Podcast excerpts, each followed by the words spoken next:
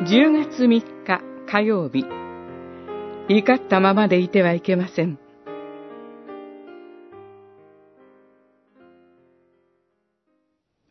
怒ることがあっても罪を犯してはなりません。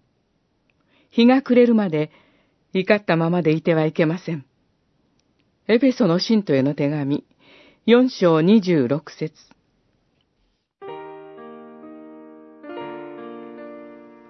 使徒パウロは、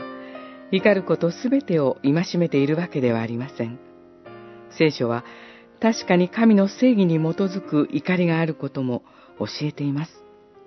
洗礼者ヨハネは、ファリサイ派とサドカイ派の人々に、マムシの子らよ、差し迫った神の怒りを免れると誰が教えたのか。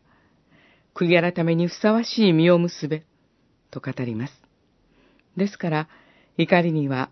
確かに正しい怒りもあります。しかし、主イエスは、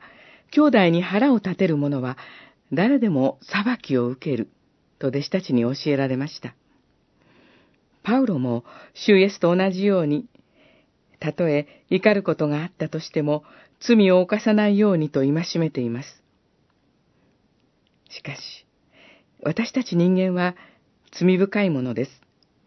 私たちは、怒った時は、それが正しい怒りであると思うのですが、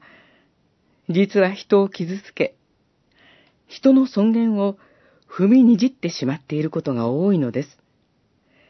これは、その人を殺しているのと結局は同じことになります。